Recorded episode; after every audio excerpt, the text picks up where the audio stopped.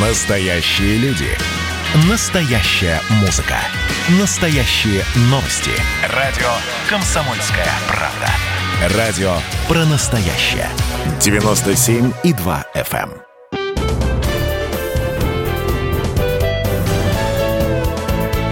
Гость в студии. Здравствуйте, дорогие друзья. Приветствую вас в эфире радио «Комсомольская правда». Меня зовут Валентин Алфимов. Рядом со мной отец Андрей Кураев. А, отец Андрей, а, как мне к вам обращаться? А, может быть, по имени и фамилии вашу должность э, сейчас э, интернет пишет, что вы писатель. Вот так вот вас обозначают. Как правильно? Ну, прошу прощения, но я воспроизведу тот ответ, который я годами давал на этот вопрос. То есть, конечно же, никому нельзя навязываться в отцы. Угу. Знаете, в моей жизни был красивый очень эпизод. Я сидел в кресле за столом секретаря ректора Московской духовной академии. Это был 85 год, и я еще даже не был студентом семинарии, только к этому готовился.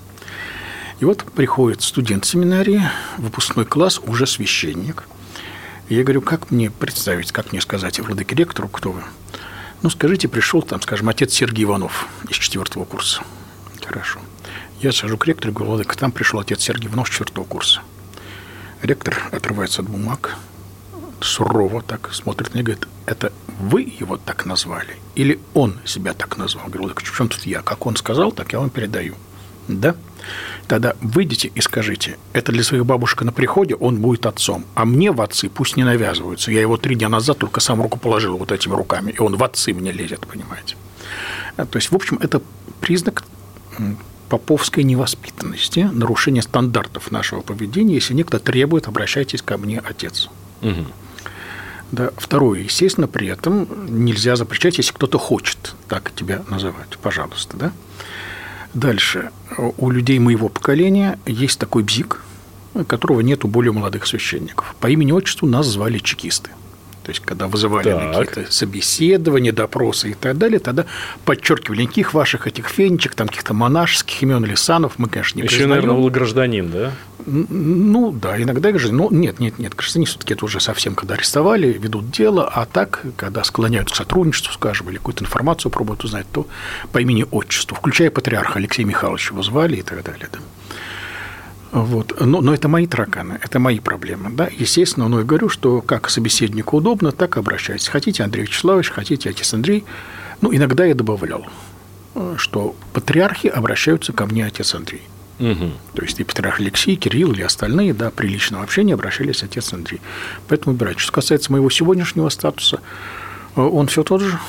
Э, то есть пока еще, хотя действительно был было решение церковного суда о лишении меня сана, но оно еще не утверждено патриархом, поэтому пока еще, скажем так, я приговорен к казни, но приговор в исполнение не приведен, поэтому я пока еще живой. Давайте поговорим про то, что происходит сейчас, э, про то, что происходит сейчас на улицах последние несколько выходных, да и не только выходные, как мы видим уже, люди выходят на улицу, люди протестуют, то ли за Алексея Навального, то ли против власти.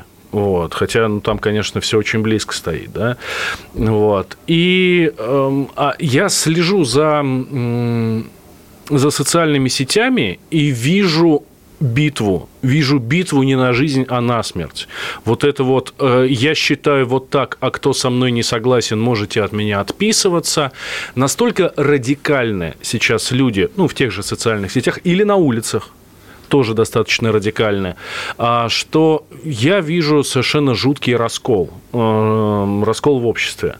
Самое интересное, что не так давно ну, вот всю, все прошлое лето тоже были митинги каждый выходный. Там 50 с лишним митингов было в Хабаровске за губернатора Сергея Фургала, которого арестовали по обвинениям, ну так, на минуточку, в заказных убийствах, да, в, в вымогательстве и не только. Вот, там достаточно серьезная история. И опять люди выходили, люди требовали, и тоже все это было очень серьезно так радикализировано. Я сейчас имею в виду именно настроение в обществе. Ну, слава богу, пока у нас, и дай бог, чтобы такого не было, с коктейлями Молотова по улицам не бегают. А, конечно, не дай бог, не дай бог. А, почему у нас вот так сильно мы стали делиться на хороших и плохих? Причем у каждого хороший и плохой, соответственно, понятие свое. Ну уж простите, я начну с того, что некоторые историки говорят о том, что русские стали воевать где-то только с 1942 года.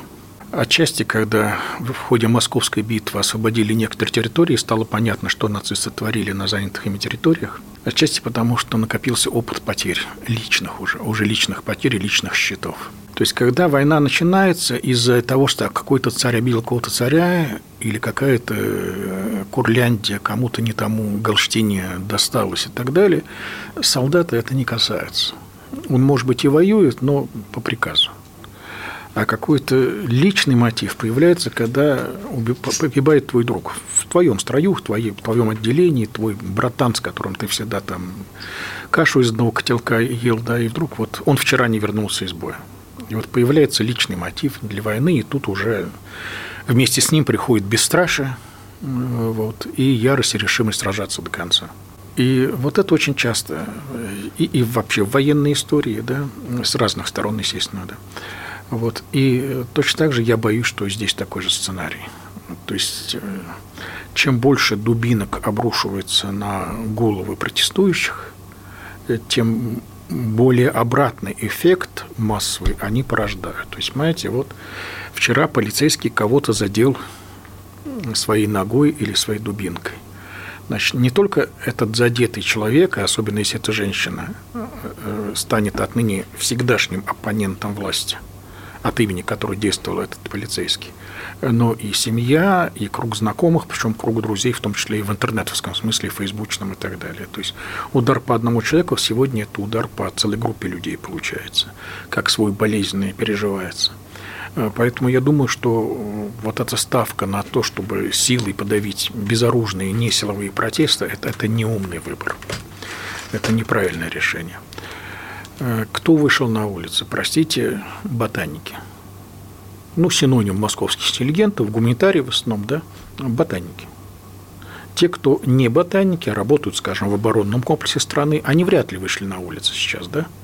А ботаники, по определению, они, в общем-то, ну, не настроены они на радикальное решение вопросов, они ничего не собирались штурмовать ничего не собирались громить. Видите, как-то вроде бы ни один магазин не пострадал, в отличие от парижских подобных демонстраций. Да? Вот. Поэтому было непонятно, почему нужна такая несоразмерная... Во-первых, зачем было вообще это запрещать? Это первое непонятно, непонятка. Понимаете, когда с одной стороны говорят, что ваш митинг, он помешает москвичам ходить и ездить, и после этого через неделю мэрия Москвы сама закрывает вообще все Садовое кольцо, а это не мешает – то есть здесь аргументы какие-то очень странные. И главное, люди, как известно всем, ну, любому образованному человеку известно, люди выходят на улицы, когда не видят, когда видят, что у них нет других способов решения того, что они считают были, своей болевой точкой. Э, собственно, то, чего хотят люди, все это рождается из одного вопроса, которому был посвящен еще известный стих Евгения Евтушенко «Граждане, послушайте меня». То есть, если люди видят, что их голос не слышен даже на уровне, бывает, районного муниципального управления, не дают им возможность своих кандидатов там выбрать, да, например, на уровне города или тем более на уровне страны, когда они слышат, что Государственная Дума, парламент не место для дискуссий, то где тогда остается? Если нет места для дискуссии, ну хотя бы тогда громко крикнуть хотя бы, а я не от моего имени. То есть что-то вы делаете не от меня, не от моего имени. Да, вот, собственно, с этим люди и, и, и выходили на улицу. За что, чем, в чем тут угроза, я не понимаю. Напротив, ну, пожалуйста, ну, организуйте им возможность спокойно пройтись. Покажите, что вы достаточно сильны, чтобы никого не бояться. Я про власть говорю, да? Э, уберите какие-то избыточные доводы для критики вашего управления, в том числе из-за рубежа. Зачем это умножать? Это очень непонятно. Когда сколько лет назад в качестве главного государственного праздника России был объявлен 4 ноября. Я понимаю, что это было сделано для того, чтобы в пику коммунистам, чтобы 7 ноября десакрализовать. Но официально это не было сказано. Официально было заявлено, что это, видите, Великая Победа, Великий день в истории России и так далее. И тогда я сказал... И назвали красивый День народного единства. И, и тогда я сказал, вы знаете, я с этим не согласен самым рассчитанным образом. Не только потому, что 4 ноября ничего не было. Из дневников польских офицеров, которые были в это время в Кремле, видно, что отбит был штурм. И как это не смешно, но Москва была освобождена именно 7 ноября, понимаете? Да, ну ладно, дело даже не только в этом, а в том, что если Россия считает самым славным днем своей истории День Победы над поляками, значит, мы себя помещаем в третью лигу. Ну, третью лигу мировой политики, политики, политики. Ну, что такое Польша в современной политике, в современном мире? Знаете, не день вхождения казаков в Берлин или в Париж, где казаки и там, и там бывали, причем не по разу иногда даже, да, что касается Берлина. Вот, а день победы над какой-то Польшей. То есть, значит, мы себя на этот же уровень и помещаем. Подождите, отец Андрей, а почему вот говорите, что это наш я главный я праздник? К тому, я к тому, ну, это официально так. Вот. А это к тому, что когда начинается вот такого рода истерическая реакция на приезд блогера, который еще недавно был безымянный, да его нельзя было даже называть в федеральных эфирах, значит, вы себя уравниваете. Это тоже, я считаю, с точки зрения пиара, это ошибка. То есть разумнее было как раз предыдущий игнор, который там годами угу. длился, чем вот такое. То есть почему такой страх? Зачем? Сделаем сейчас небольшой перерыв. Я напомню, что в эфире радио «Комсомольская правда». Отец Андрей Кураев, меня зовут Валентин Алфимов. После новостей мы вернемся. Дальше будет еще интересней. Гость в студии. И давайте мы сейчас э, проведем ну, достаточно объемную беседу про о нашем будущем, в котором теперь возможно все. Раз и сделали некий прорыв. Вот сегодня мы хотим поговорить, прорыв ли это, почему так много шума. Вся страна слышала об этом. Есть те, кто смотрят в небо и мечтают о звездах. Комсомольская правда. Это радио.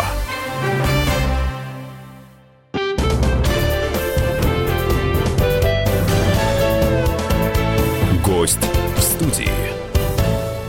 Итак, возвращаемся в эфир радио «Комсомольская правда». Я Валентин Алфимов, рядом со мной отец Андрей Кураев. Говорим об обществе, о расколе в обществе и как вообще это долго может продолжаться. Я, лично говоря, здесь вижу сначала как раз вот то, о чем вы говорите, Потому что ну, у того же Навального у него два уголовных дела а, на нем, а, причем два условных срока. Совершенно уникальная ситуация. Оберегали охраняли. А, и накануне, когда был суд, прокурор и судья говорили ему, что ну, вы шесть раз нарушили условия эм, условного срока. И вы шесть раз не пришли отмечаться. Достаточно двух для того, чтобы вас посадили. Вы шесть раз не пришли, и вас пока никто не закрыл. Ну, это из соображения гуманности. Об этом прокурор говорила. Вот. А сейчас, может быть, просто обнаглел, поэтому вот перешли уже к таким мерам. Дело, дело-то ведь уже совсем не в Навальном, да? То есть люди выходят на улицы за себя, а не за Алексея. И выходят люди, которые, в общем-то, совсем не хотели бы видеть своим лидером именно Алексея. Это не те люди, которые вообще так вот легко отдают свой, свои мозги кому-то говорят, ты меня веди. А тем более в данном случае. Довольно, да, это, это не очень массовые протесты, хотя более массовые, чем полагал Кремль, да. Но это, да, вот как группка такой вот городской интеллигенции, да. Но, опять же, именно это означает, что, по идее, большинство из этих людей считают себя, в принципе, образованнее и умнее Алексея. Угу. И по, хотя по этой причине они себя не строят в шеренгу во главе с ним. Поэтому он и говорит, что это протест не за него – он повод, он э, некий вот билборд вывешенный, посмотрите, вот что бывает, да, а так люди за себя идут. Знаете, однажды, это был 2008 год, скончался патриарх Алексей, э, и я начал активно поддерживать идею о том, что следующим патриархом должен стать Кирилл. Э, и вот э, тогда еще местополититель митрополит Кирилл приглашает меня к себе – Э, и говорит, Отец спасибо вам за то, что вы меня поддерживаете. Я говорю, Ваше Отечество, я вас не поддерживаю. Так немножко пишу, как? Я, я поддерживаю себя, Ваше Отечество, говорю, Владыка, говорю я. Да, потому что если патриархом станете не вы, то все мои надежды на миссионерский прорыв в жизнь нашей церкви, они исчезнут. Кирилл задумался, говорит, это единственная правильная позиция. Вот, поэтому как бы вот я, я и здесь полагаю, я, конечно, проецирую свой опыт, да, понятно, на этих не всегда знакомых мне людей из Фейсбука или из улицы, да, но полагаю, что для них это личная проблема и личная боль. Почему вот эти образованные люди, про которых вы говорите, превращаются, ну, простите, сравню с животными? Почему они превращаются в животных, когда идет дискуссия, например, в том же интернете? А люди, которые против них, точно так же превращаются в животных. Почему э, вроде как в относительно спокойное время, относительно интеллигентные люди, или даже не относительно интеллигентные люди, позволяют себе хамить грубить и откровенно называть врагами тех, кто не согласен с их позицией. Это общая печалька не только этих дней и открытной ситуации, а вообще это проблема интернет-этики, интернет-языка. Да, отчасти вот эта анонимность, невизуальность. Я до некоторой степени могу ее оправдать. А, потому что э, одно дело, когда мы с вами беседуем, пусть даже у нас будут разные совершенно позиции, но вот я вижу человека, да, вот. И в ходе нашего общения я могу что-то о вас узнать, ну, не входящее вот в узкую тему нашего сегодняшнего диалога. Да. И вы человек в моих глазах. И у меня установка видеть вас человека, а не какого-то просто носителя какого-то профессионального бейджика или партийного и так далее. Когда в интернет заходит человек, особенно аноним, с каким-то фейковым аккаунтом и так далее, и, и я вот ежедневно это вижу, люди создают аккаунт именно сегодня для того, чтобы сказать мне какую-то гадость. В этом случае этот человек для меня равен этой своей реплике. То есть ты сам пожелал этого. Ты пожелал быть идентичным вот этому своему слову. И тогда я не буду это расширять и со своей стороны. Вот этот механизм тоже здесь, я думаю, действует.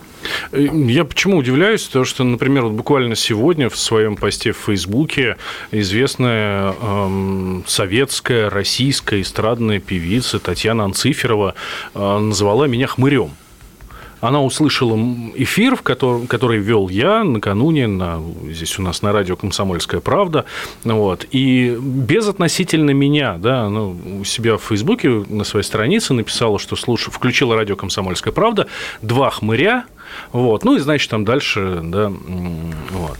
Ну, для меня это просто удивительно, да, уважаемый человек, уважаемая женщина, высокообразованная, которая поет совершенно замечательные, прекрасные песни позволяет себе такой в адрес совершенно незнакомого человека, который просто не согласен с ее позицией. Я высказал свое мнение по поводу э, Навального.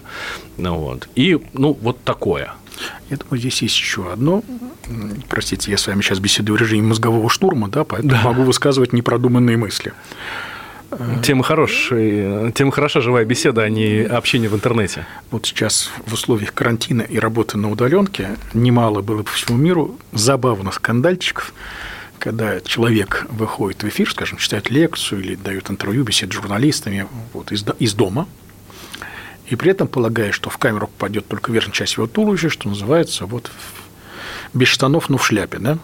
А, даже у нас в эфире такое было, у нас в YouTube, да. Да, и вдруг, оказывается, где-то он не учел, что где-то стоит отражающая поверхность, и поэтому далеко там, да, стеклянный шкаф или зеркало, и поэтому это его, грубо говоря, бесштанность, она транслируется в интернет. Так вот, я что хочу сказать, что э, интернет-блог, тем более, как называется «Мой дневник», воспринимается людьми как некое мое домашнее. Неофициальное, домашнее, а дома мы можем ходить перед домашними в неприбранном виде. Угу. И, ну, к сожалению, это так, но дома нередко люди, в том числе, не стесняются в выражениях начинают с телевизором разговаривать на повышенных тонах, например, да, или с радио, как вот в вашем случае. Вот. Э, то есть, при, опять же, если бы человек был бы более-менее прибран в форме, в макияже, грубо говоря, да, если мы о женщинах, то себе этого не позволяли бы. А вот эта вот иллюзия приватности, домашности, это тоже сказывается. Это не зависит от политики. От Хотя все это, конечно, общедоступно. Ну, да. Да, здесь мы видим, это, это та самая квартира, которая открыта э, для всех. Пользуясь случаем, хочу пригласить Татьяну Владимировну к нам на эфир Вот, и сказать, что мы вас очень любим, уважаем, и приходите к нам, пожалуйста, и побеседуем, и споем вместе с вами. Хотя лучше просто вы споете, но то, что у вас это намного лучше получается, чем у нас. Ждем вас в эфире радио «Комсомольская правда». А, отец Андрей, а что дальше будет? С кем? А, с Родиной и с нами? Да, именно так. Именно так, с Родиной и с нами. С обществом. Будет вся эта история дальше радикализироваться? Или ну, люди побузят, побузят, выбросят пар и успокоятся, и опять сядут за стол друг к другу? Вы знаете, я уже 20 лет ко всем своим знакомым пристаю с одной назойливой просьбой. Пожалуйста, влюбите меня в Путина. Угу. Ну вот посидите со мной, достаньте бутылочку чего-нибудь патриотического и убедите меня вот на пальцах, что так надо, что все это ради блага страны, народа и так далее. Это я к чему? Э, на самом деле очень многие, я полагаю, многие из тех, кто сейчас на улицах, хотели бы получить повод для того, чтобы туда не ходить. Но они понимают, что это опасно, это рискованно. И не только получить дубинкой, но и проблемы с работой и так далее, со много, много с чем. Вот. Э, поэтому, если будут какие-то, что называется, знаки, да, мы любим быть кребленологами с давних пор, будут какие-то знаки, что, слушайте, ну вот да, это был перегиб на местах. Вот, э, на самом деле, у кого-то головокружение от, от успехов, мы примем мир, разберемся и так далее, впредь не допустим и прочее. Или, как говорил патриарх Кирилл э, в 12 году еще, в начале, что наши люди были и там, и там, на Болотной площади, да. Э, если президент сможет доказать, что он президент всех россиян, хотя бы проигнорировать это, неважно, голосовали вы за меня или нет, как, но, но я, ну, как американский президент после выборов, говорит, я президент всех американцев, да, неважно, за кого голосовали, благодарю всех, в том числе тех, кто голосовал за проигравшего оппонента, все равно вы все нужны Америке. Да, вот, ну, мне кажется, такие стандарты политической риторики в современном западном мире. Вот, мне кажется, этого нам немножко сейчас не хватает, такого политического грамотного лицемерия. То это, конечно, поспособствует. То есть обманываться рад. Я сам обманываться рад.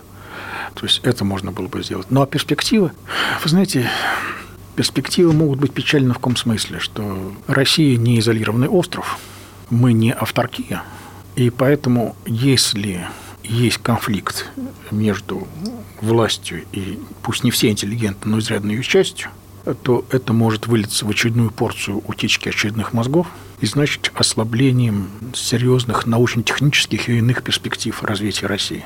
Вот это печально. У меня в целом есть ощущение, что где-то какие-то этапы научнического прогресса мы как-то упустили за последние 30 лет. И, и не только в 90-е пресловутые, но боюсь, что и сейчас тоже. Угу. Вот это меня до некоторой степени пугает. Плюс к этому, конечно, определенное замедление развития, собственно, социокультурного, гуманитарного. Социальная структура общества должна усложняться, а не примитивизироваться невозможно управлять такой страной в ручном, в ручном режиме. Должны создаваться и множество различных институтов самоорганизации общества на микроуровне, начиная от товарищества подъездного какого-то, да, и до более серьезного. И вот здесь опять у нас опять провал на целое поколение произошел уже. И это тоже некое запоздание. Сделаем еще один небольшой перерыв, буквально две минуты, сразу после мы вернемся. Я Валентин Алфимов, это радио «Комсомольская правда», и у нас в гостях отец Андрей Кураев. Гость в студии. Кто виноват и что делать, в нашей стране знает каждый. А вы попробуйте предсказать, что будет – Каждый четверг в 8 вечера по московскому времени главный редактор «Комсомольской правды» Владимир Сунгоркин делает прогнозы, как станут развиваться события. И у него это отлично получается. У нас очень сильная налоговая служба. Руководитель ее, господин Мишустин, это один из выдающихся управленцев. Ему бы возглавить правительство. Байден может победить с минимальным перевесом. И, скорее всего, они будут спорить, ходить в Верховный суд, доказывать. Карабах станет азербайджанской территорией, каковой она является по всем международному праву и, извиняюсь, по решениям, специальным решениям Организации Объединенных Наций. К лету исчезнет вся эта пандемия, и мы перейдем к нормальной жизни. И дальше я бы прогнозировал, будет огромный всплеск во всем, в экономике, в потреблении. Я предрекаю, что где-то уже к осени будет серьезный бум всего хорошего против всего плохого. Хотите знать, что будет? Включайте радиоприемники каждый четверг в 8 вечера по Москве.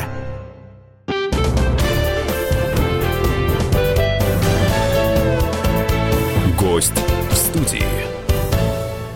Итак, возвращаемся, как я и обещал. Отец Андрей Кураев в эфире радио «Комсомольская правда». Я Валентин Алфимов. Если вернуться к расколу в обществе, у нас еще совсем недавно, буквально с 2014 года, там, может быть, с конца 2013 года, был тоже совершенно жуткий раскол по украинской теме.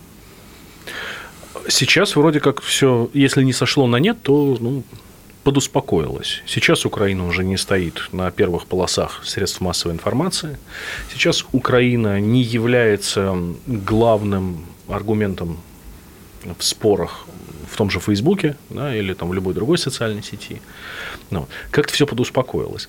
Потому что приняли друг друга э, за украинцы и противоукраинцы, крым-нашисты и крым-украинский, да, или э, просто потому, что сейчас э, на Украине все успокоилось, и там нет повестки, а туда она к нам не приходит, да, и как-то мы все молчим. Нет, я думаю, просто усталость. То угу. есть люди поняли, что нас просто разводят. Когда 90%... Почему те и другие, да? Ну, как они нас разводят, мне пофигу, я их не слушаю, понимаете. Вот.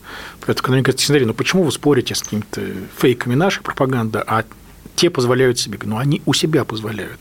Их лапша до моих ушей не долетает. Поэтому как, скажем, ведет себя французская полиция при разгоне французских митингов, пусть французы сами разбираются, ладно?